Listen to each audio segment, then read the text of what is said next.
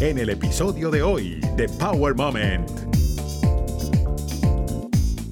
Mi mamá fue asesinada cuando yo tenía 13 años, yo era la más chiquita de cuatro hermanos y, como que todos los ojos estaban puestos en mí porque para más muy pequeño fue, un asesinato, era un violador en serio, era una cosa como, y todo era como para que Ana María no sienta, ¿sabes? Como que, pero que, que se distraiga, que vengan las amigas, que entonces, pero nadie hablaba, nadie habla de Bruno, no se habla de Bruno, ¿sabes? Pasaron, yo siempre he dicho, mi mamá te lo juro que volvería y nos jalaría de las patas, porque nadie habla ni de mi mamá, ni de lo que le pasó hasta que publiqué el libro, pero no se habla de Bruno. O sea, la experiencia no deja de ser horrible. Lo que te pasó, el abuso, o sea, todas las cosas que pasan en la tierra, en la vida, muchas cosas son espantosas. Lo que yo hablo de honrar la experiencia humana es sentirla. Y eso sobre todo a lo que yo invito cuando la gente vive un duelo. Estás escuchando Power Moment con Paula Lamas. Hola, soy Paula Lamas. En el programa de hoy hablaremos sobre Mía Suya Tuya, un libro que narra la historia real de su autora, Anamari Skilsen. Ella abre su corazón y exorciza su alma del trauma del asesinato de su madre. Como ella misma dice, sacando algo positivo de un momento de terror, sin tapujos, nos cuenta que 11 años después de ese momento que marcó su vida, fue que decidió buscar ayuda, terapia. Ahora Anamari lleva las riendas de su vida, realiza talleres, conferencias y procesos de coaching.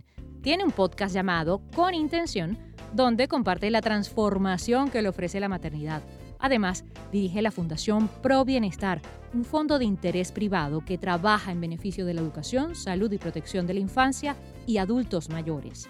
Los invito a disfrutar de esta conexión humana desde el respeto que nos recuerda el superpoder que todos tenemos de renacer de nuestras cenizas Bienvenida a Power Moment, Animari. De verdad que es un placer para nosotros que estés en el día de hoy. Y quién mejor que tú para hablarnos de el lado bueno de algo horrible. Definitivamente fue mi editora que me dijo que es muy, muy difícil escribir o hablar de la tormenta cuando estás en la tormenta.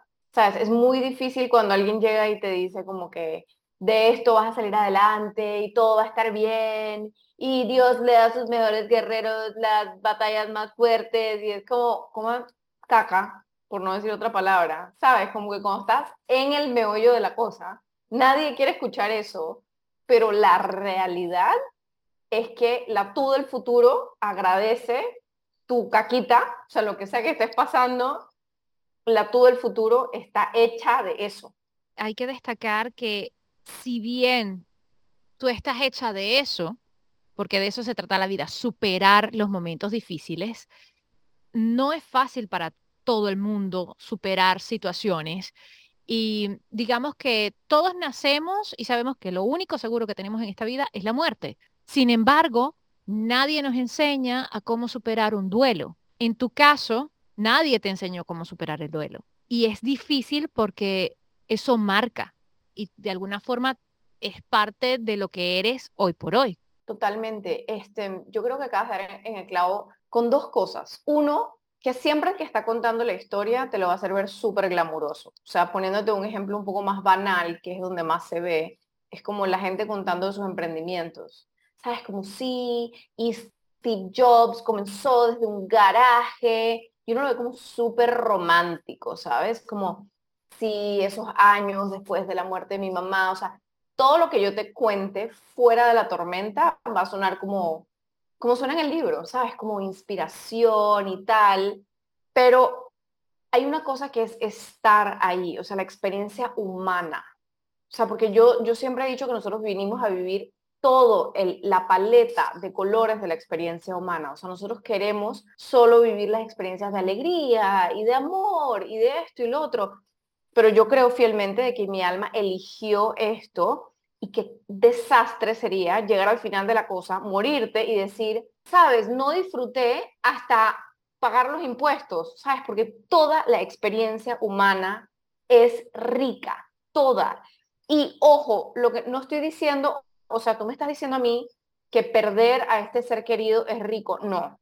O sea, la experiencia no deja de ser horrible, lo que te pasó, el abuso, o sea, todas las cosas que pasan en la tierra, en la vida, muchas cosas son espantosas. Lo que yo hablo de honrar la experiencia humana es sentirla. Y eso sobre todo a lo que yo invito cuando la gente vive un duelo. O sea, por ejemplo, una persona tiene un duelo, ¿sabes? Todo está diseñado para que tú no sientas, ¿sabes? Por ejemplo, era como que cuando yo estaba chiquita, tenía, o sea, mi mamá fue asesinada cuando yo tenía 13 años, yo era la más chiquita de cuatro hermanos, y, como que todos los ojos estaban puestos en mí porque para más muy pequeño fue, una, fue un asesinato además como, o sea, era un violador en serie, o sea, era una cosa como, ¿sabes? Generó mucho ruido y nosotros, los hijos, y yo, hija chiquita, estaba recibiendo como mucha atención y todo era como para que Ana María no sienta, ¿sabes? Como que, pero que se distraiga, que vengan las amigas, que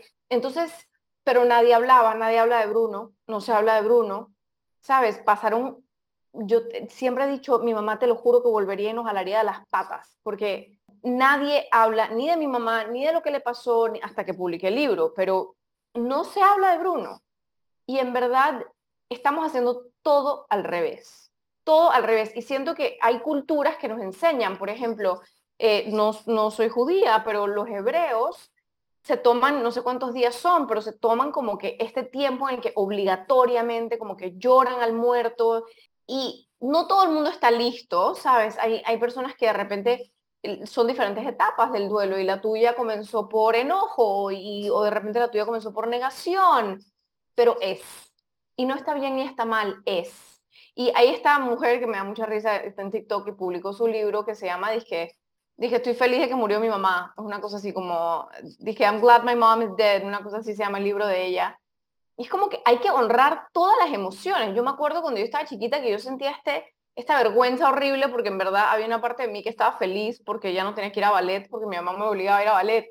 Y entonces había esta vergüenza espantosa, es como que no, o sea, toda la experiencia humana tiene que ser vivida y el sistema completo nos grita, no sientas, no sientas, no llores, no llores. O sea, incluso mi papá me dijo como que en verdad, porque yo sí negué mis emociones por 11 años, yo comencé a hacer mi duelo 11 años después que comencé a ir a terapia, pero mi papá sí me dijo como que en verdad o sea, después de leer el libro, me dijo, en verdad para mí fue, o sea, fue un alivio que tú no sintieras y tú no te entregaras al dolor y como que a lo que estaba pasando. Yo no estaba lista, o sea, yo no estaba lista ni para hacerle frente a que me faltó mi mamá, ni hacerle frente a la forma en la que me murió mi mamá, porque eran dos duelos completamente diferentes. Entonces yo creo que al final del día es un tema de honrar, honrar la emoción, lo que sea que venga, por más loco que uno se siente en el momento porque se siente como un huracán de emociones y es como una absoluta locura. Y dos, dejarse ayudar, pedir ayuda. O sea, el duelo se vive, yo siento que es como la inversa de parir. ¿Sabes? Como que hacemos vida de la misma forma que enterramos vida y es, no nos dejamos ayudar, yo puedo sola, eh, me he hecho todo este muerto encima, todo está bien, todo está perfecto, yo soy una dura, y, y, todo el mundo venía de mí como, wow, yo no hubiese podido, y es como, eh, a mí nadie me preguntó, ¿sabes? Como que esto no es, dije, uy, qué valiente, qué fuerte, yo no hubiese podido, sí, yo me quería morir todos los días y, oh sorpresa, amanecía, me despertaba y seguía viviendo, ¿sabes? Como que te quieres morir y luego no te mueres. Entonces, nada, o sea, el que le toca, le toca vivirlo, le toca despertarse y le toca tomar la decisión de o afrento esta cosa o no la afrento, porque la otra opción es ignorarla y eso se convierte, yo creo fielmente que eso se convierte en tumores, en cánceres y en todo tipo de porquerías. Acaba con tu vida. Justamente por eso te quería preguntar, ¿qué fue lo que te hizo clic para que después de tantos años tomaras la decisión de hacer terapia? Me da mucha risa porque mi madrastra, que es como la villana de la historia, ella decía que en el, en el lanzamiento del libro se iba a poner un sombrero bruja. Ella me da mucha risa porque toda la vida, le, ¿sabes? Cuando una persona le da un frasco y le da un frasco y le da un frasco y luego dice que no puedo más, se lo pasa a otra persona y la otra persona hace y habla el frasco.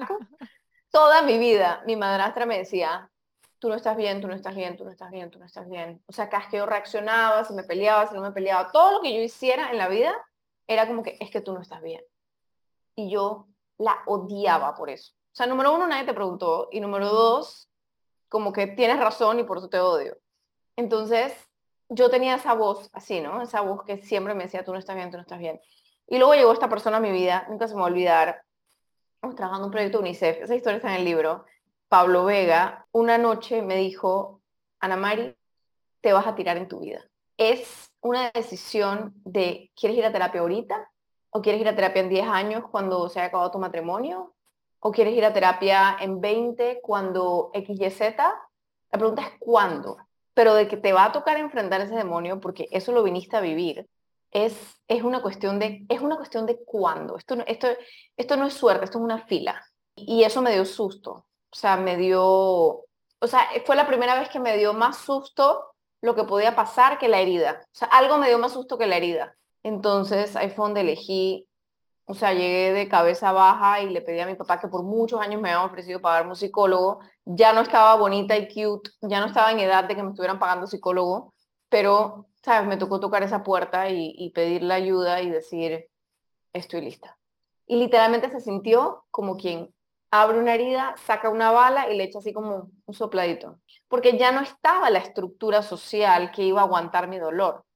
O sea, ya no estaba el, espacio de duelo. O sea, era 11 años después, trabaje mi hija, eh, produzca mi hija, ¿sabes? Como que ya no, ya no era socialmente aceptable que yo estuviera hecha un trapo y me tocó ser un trapo y lo fui por mucho tiempo em, y me tocó pues.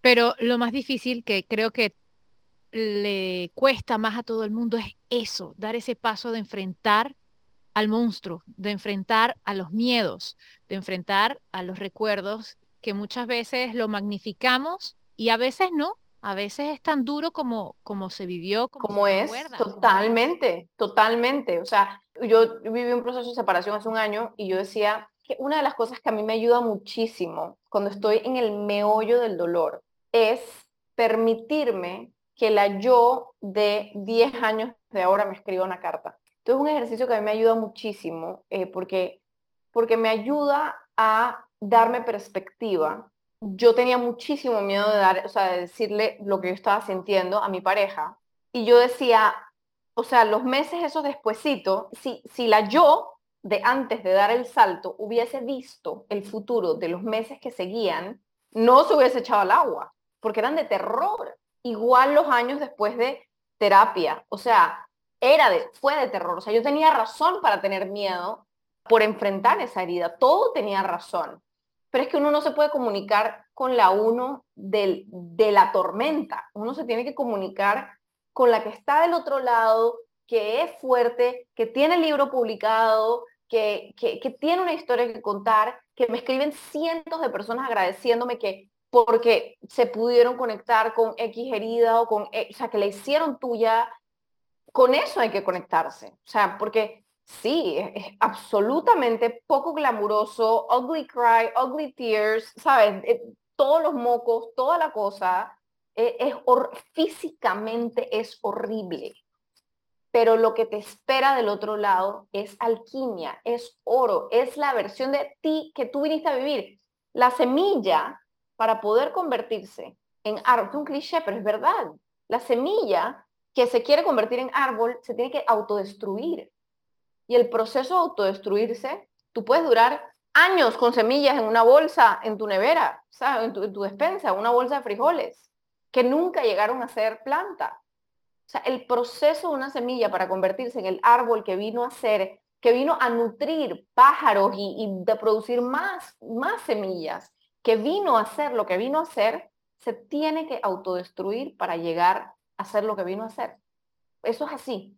Sé que no ha sido fácil, la autodestrucción tampoco la es, o sea, la autodestrucción o digamos la transformación no es fácil, es dolorosa. Lo mismo le pasa a los gusanos cuando se transforman en mariposas, lo mismo a todos nos pasa en un proceso de transformación en determinado momento. Hay momentos que algo duele, algo incomoda, pero esa incomodidad después la agradeces porque justamente el producto final es el que, el que vale, ¿no? Y mm, no eres periodista, pero escribes este libro. No es fácil escribir y recordar detalles, momentos con tanta vivencia. Sé que te has apoyado mucho en el journaling porque has hecho webinars y, y, has hablado de esto muchísimas veces, pero para los que no saben qué es el journaling o llevar un diario, cuéntanos cómo puedes utilizar esta herramienta y cómo te ayudó a ti en particular para crear este libro, para hacer este libro. Sí, bueno, el método que usé pre-libro y ahora como que ha evolucionado. El que yo usaba pre-libro era como que para apagar fuegos. ¿Sabes? Los, los, cuadernos que yo tenía eran, por ejemplo, el cuaderno de mi viaje a India, el cuaderno de toda la terapia que hice con Marina Peña, el cuaderno que tuve durante los tres años de mi terapia, las cartas que le escribí a mi mamá, y eran cuadernos separados, ¿sabes? Era el cuaderno de viajes, el cuaderno de la terapia, el cuaderno de las citas mientras leía libros. Entonces, yo siento ahora, mirando hacia atrás, que cuando uno vive sus cuadernos así, tú también estás partida en pedacitos. Porque esta es la yo que lee, esta es la yo que viaja, esta es la yo que va a terapia, son como las diferentes partes de ti. Y luego me leí este libro que se llama The Bullet Journal Method de Ryder Carroll, yo cuando fui a escribir el libro sí me tocó como que abrir estos cuadernos y de hecho en el libro hay muchas, por ejemplo, todo el capítulo de India es más o menos el diario, sí tuvo que vivir un poquito de edición, pero es el diario pasado al, al libro, ¿no? Entonces sí me apoyé mucho en mis cuadernos viejos y en estas cosas, pero yo no tenía una práctica, los cuatro journals de esos 10 años y luego tengo los siete journals, siete journals desde el 2019 desde octubre del 2019, que es muchísimo más. Y para mí la práctica del journaling es como descubrir el caparazón de la semilla y descubrir, porque hay una parte de ti, que algunos llaman tu yo superior, tú lo que sea, hay una parte de ti que sí sabe lo que tú viniste a hacer. O sea, hay una parte de ti que sí tiene el mapa, el mapa de ruta hacia eso que tú, que no lo tienes que saber ya, pero eso está en alguna parte. Entonces, cuando uno hace journaling, hay muchas prácticas, ¿no? O sea, hay prácticas que tú usas como para cuando estás teniendo conflictos o estás teniendo como un día difícil. Entonces, como, o prácticas para poner, por ejemplo, tengo una muy sencilla que te puedo compartir, que es que yo todas las mañanas contesto cuatro preguntas que son de Gabby Bernstein, que es cómo me quiero sentir hoy, quién quiero ser hoy, qué quiero recibir hoy y qué quiero dar hoy. Y yo trato de responder esas cuatro preguntas antes de hacer mi lista de tareas, porque eso marca, o sea, cuando una vez yo, sé cómo me quiero sentir, qué tipo de persona quiero ser hoy, mis tareas se viven de una manera diferente, porque yo le pongo atención al ser antes de al hacer. Entonces, para mí por eso es tan importante de que mi cuaderno hoy día, y ese es el método que yo enseño, que donde se conjuga tu ser y tu hacer, porque normalmente tenemos el journal vamos a terapia, y la agenda llena de tareas y los apuntes de reuniones, etcétera. Pero alguien en la reunión te hizo algo que te disparó un poco de emociones, que entonces como que, ¿por qué no puedes decir en medio de la reunión entre los apuntes, tengo el cuerpo en llamas porque este tipo me está mansplaining y lo quiero ahorcar, ¿sabes? Como que uno puede también vivir las emociones porque estos apuntes no los va a ver nadie, o sea, los apuntes de la reunión los vas a pasar por email.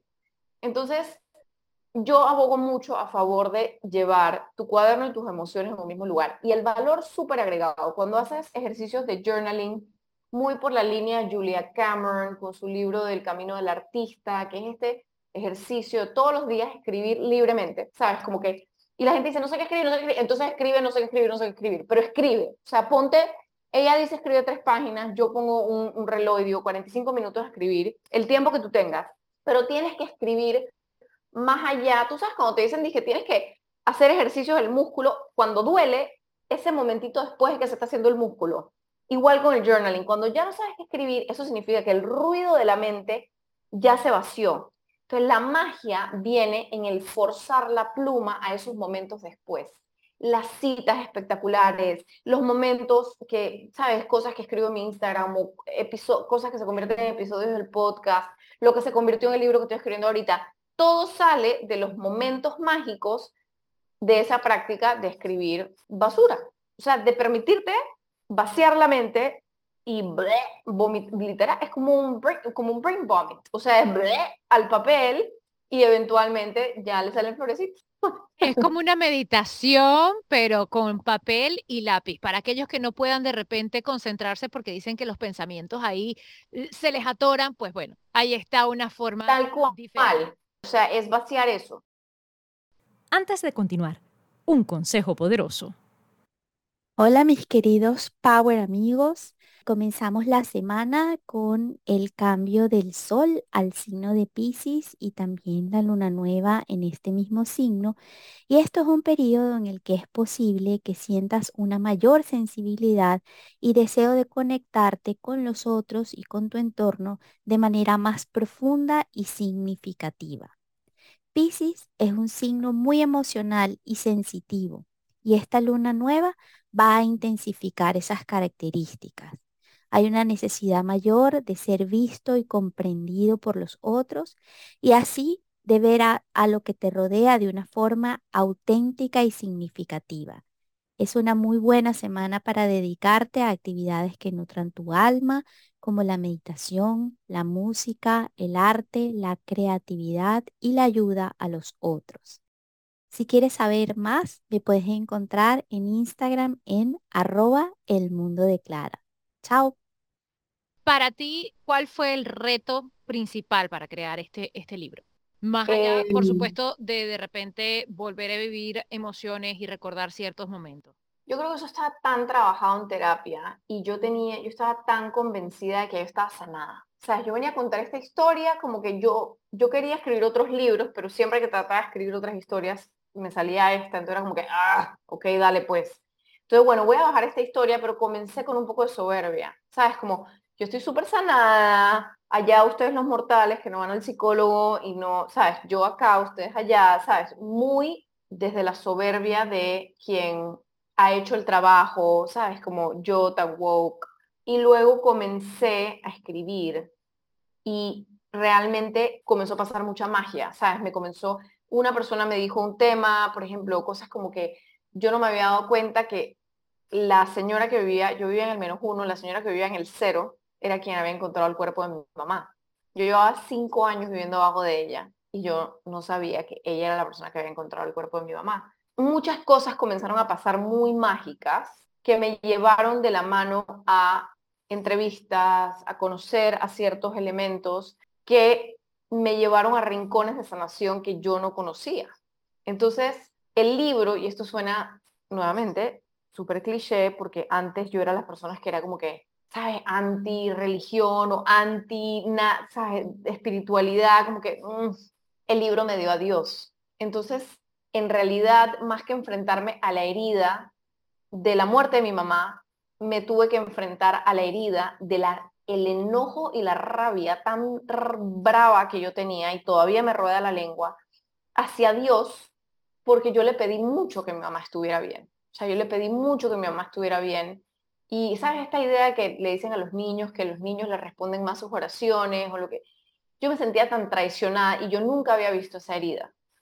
Y cuando tú te sientes traicionado por Dios, te sientes traicionado por la vida, o sea, te sientes en estado de víctima, o sea, tu vida la llevas en estado de víctima, porque te sientes como que te la jugaron, te, te, hicieron algo mal. Entonces, el libro me dio, o sea, el enfrentar esta herida, me dio esperanza, me dio a Dios, me dio el entender que la vida pasa para mí y no a mí. Me transformó el lente con el que yo veo la vida. Y yo no tenía idea que eso iba a pasar cuando yo comencé el libro. O sea, yo jamás pensé que el libro se iba a convertir en, o sea, del mía suya tuya, el tuya es el momento en el que yo entrego el libro. O sea, yo entrego mi historia y ya no me pertenece y ya yo no soy esa, o sea, ya yo no soy la hija de Lolita. Y, fue algo, un proceso de transformación que jamás, yo, yo no sabía que eso era posible sentirse tan diferente.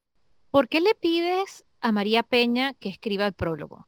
Bueno, es una persona que admiro muchísimo. Ella me, me cambió la vida, porque entre las cosas que mi madrastra cuando me decía, tú no estás bien, tú no estás bien, em, era, ella acababa de venir de esta terapia de un fin de semana en la cabaña con Marina Peña. Ella me dijo, el día que tú quieras y tú estés lista, yo con gusto te pago para que tú vayas y hagas eso. Entonces, en ese momento en el que yo tomé la decisión, de hecho fue una amiga mía que me dijo como que, basta, o sea, ¿hasta cuándo ya esto? O sea, ya quiero a mi amiga de vuelta, como que hasta cuándo este duelo, hasta cuándo este dolor, ¿sabes? Yo creo que muchas personas que han pasado por procesos de duelo se pueden sentir identificadas como que, ok, entré al trabajo, pero ¿cuándo salgo? O sea, ¿cuándo cierro el ciclo? ¿Cuándo digo, ya? Una amiga me dijo como que ya basta. O sea, yo también quiero el espacio para yo llorar. O sea, yo también quiero el espacio para yo, que tú me subes la cabecita a mí. Entonces ahí tuve ese momento grande en el que dije, sí, es verdad, ya yo quiero emprender una vida en el que ya yo me separo de esta historia. Le pedí a Katia que por favor me honrara esa oferta, pues. Entonces me fui a donde Marina Peña, fueron dos noches, tres días en la cabaña sola con ella. Ella es una coach que hoy día trabaja con muchos, o sea, trabaja con los YPOs, es conferencista de los YPOs, es una persona increíble y tuve esa oportunidad, ese privilegio. Entonces, eso fue hace 10 años. Entonces, volver a donde ella con el libro em, fue como un, como un proceso como de volver a casa, ¿sabes? Como mira lo que me convertí, mamá, ¿sabes? Fue como ese, mira lo que hice con lo que me diste, esa vulnerabilidad y orgullo personal, como de, mira, o sea, tú me diste moneditas y la convertí en esto, lo logré. Y, y se siente muy bien y estoy muy agradecida y ahora qué puedes decir tú de mí, ¿sabes? Como que permitirme ese, esa no modestia de, de escríbeme algo bonito. Y fue algo muy lindo lo que te escribió en el prólogo, pero también noté que se lo dedicaste a tus hermanos. ¿Por qué? Con algo muy simple. Se los dediqué a ellos porque no se habla de Bruno y creo que se lo debemos a mi mamá, ¿sabes? Como que siento que fui, soy, soy Mirabel em, y tumbé la, eché la casa abajo y es como dedicárselos, es como pedirles perdón por echar la casa abajo y invitarlos a volver a armar conmigo. Qué bonito. Pero necesito que me expliques qué es Michita, porque hay mucha gente que va a empezar a leer este libro y no va a saber qué es Michita. La Michita pan. que en Panamá, o sea, además es revulgar, o sea, no es como que, ¿sabes esas palabras que nadie se da cuenta que tienen dos significados y tú pasas por la vida diciendo las dos palabras y como que no te das cuenta, pero en realidad en Panamá, o sea, una palabra, una manera vulgar, como que hay muchas maneras de decirle, hay 12 mil millones de nombres para la vagina y la michita es como de la niña, ¿sabes? Como que es una palabra, pero también es uno, ¿sabes? Como tú tienes baguette, bla, bla, bla, bla, bla, michita. O sea, tienes este pancito que es espectacular, riquísimo, y es como de ciertas áreas, ¿sabes? Como que en ciertas áreas tú sabes que consigues la mejor michita de pan. Y mi papá toda la vida, por 20 años, se trajo la michita de pan de Colón cuando él iba a trabajar allá y se traía su michita pan, obsesivo compulsivo, no la compartía con nadie, era solo de él, o sea, tenía su proceso metódico loco todas las mañanas y la michita pan, pues, era, el, era parte del ritual mañanero. ¿Cómo hacemos con ese con el sentimiento de abandono que muchas veces existe por diferentes razones y motivos cuando somos chiquitos. ¿Cómo podemos lidiar con eso desde tu punto de vista? Yo lo trabajo, por ejemplo, una de las herramientas que más me ha servido para trabajar con eso, que es como ese estado de víctima. Todos tenemos algún tipo, o sea, la yo que es víctima, ¿no? Entonces me gustó porque fue hace poco a este retiro donde hablaba Eric Godsey sobre, él decía, ¿quién hace Luke Skywalker? Luke Skywalker no es Yoda, no es Obi-Wan Kenobi, es Darth Vader. Entonces, tu víctima, tu herida de abandono, es tu Darth Vader.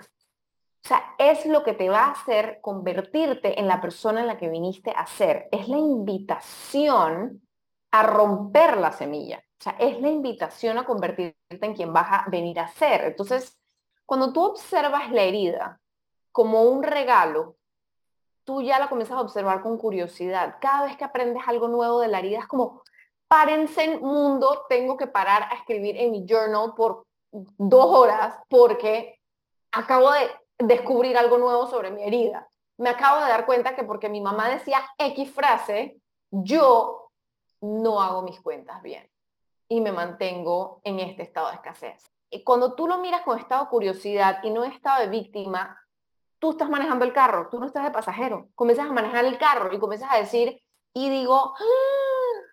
miércoles. Y entonces voy destapando, o sea, quitando las capas de esa cebolla para ir conociendo mejor esa luz. ¿Qué eres? Te pregunto, ¿hasta qué punto tuviste la posibilidad de estar envuelta en lo que fue la portada y la creación de principio a fin del libro? Porque muchas veces las editoriales como que ponen un límite y no te dejan trabajar mucho, a veces en la parte creativa o en la parte de afuera. Esa es la belleza de autopublicarte. Yo me autopubliqué. Fue también un camino, este, porque yo pensé, yo pensé que yo jamás me iba a autopublicar. Y ha sido espectacular porque, digo, el libro está en mis manos, la portada estuvo en mis manos, lo hizo una artista espectacular panameña que respeto muchísimo. Es menos glamuroso, la gente dice como yo quiero ser publicada por una de las grandes casas, pero definitivamente tiene sus, sus bendiciones y entre las bendiciones está esa libertad creativa de poder decir michita de pan, de poder decir que eso está la pared floripepeada y decir un poco de barbaridades que yo digo, eh, que de repente alguna editorial me hubiese planchado. ¿Cuál crees que ha sido el power moment de Animari? El power moment realmente fue el momento en el que me permití decirme valiente. O sea, en el epílogo, spoiler, yo digo, ¿sabes? Cuando me decían, cuando yo estaba chiquita y me decían valiente, yo me ponía brava porque el valiente implicaba como que esta idea de que yo decidí esto, ¿sabes? Como que yo me echo al agua y hago esto y es como, no, mi mamá fue brutalmente asesinada, yo no elegí esta historia, yo, y es como, no, no, soy valiente, soy mega valiente, o sea, no solo me enfrenté a esta herida, o sea, que hice oro, confeti y escarce con esto, ¿sabes? Como que mi mamá está al lado mío haciéndome porras y estamos todos bien y ella está bien, ella está en paz, estamos todos en paz. A ver, ¿sabes? Como que ese momento en el que ahora la gente me dice, uy, es que eres demasiado valiente y yo, gracias. Ese momento en el que, porque nos taladran la modestia, maldita modestia, que no le sirve a nadie. Y ahora, cuando alguien me dice que soy valiente, digo, gracias. Gracias a ti por dejarnos ser testigos de la fortaleza interior que tienes hoy por hoy, por compartir esta historia y hacernos parte de ella, porque de alguna manera eres un ejemplo maravilloso de ese superpoder que todos tenemos adentro que se llama resiliencia. Todos lo tenemos, todos lo tenemos, todos tenemos la capacidad de ver la herida y decir, yo voy a hacer oro con eso. Te voy a contar que el libro está disponible en Amazon el 8 de marzo en un book club en el que voy a estar contestando por Zoom preguntas del libro, así que me encanta conocer gente. Muchísimas gracias por sintonizarnos y por favor, si conoce a alguien con depresión o si se siente incomprendido y sumido en pensamientos negativos, busque ayuda. Existen organizaciones que brindan asistencia en español y de forma gratuita a nivel nacional, como latinocenterforhealth.org también puede llamar a la línea de información para que le den una lista de las organizaciones en su ciudad, en su región, que es el 211. O directamente, no dude en marcar el 988, la línea de ayuda, crisis y prevención de suicidios. Comparte esta información con tus amigos, familiares, esperamos que les haya gustado y que pongan una sonrisa a la vida. Recuerden, hacer bien sin mirar a quién. Power Moment cuenta con música original del afamado ingeniero de sonido, productor musical y musicólogo, múltiple ganador de los Grammys americanos, Marcel Fernández. Además, cuenta con la prestigiosa voz del reconocido talento hispano de ESPN en español, Carlos Cataño. Power Moment no se hace responsable por los comentarios emitidos por los invitados. Recuerda seguir a Power Moment en las redes sociales, arroba Power Lamas, en Twitter e Instagram y en Facebook, Power Moment with Paula Lamas. Esta es una producción de GGSI.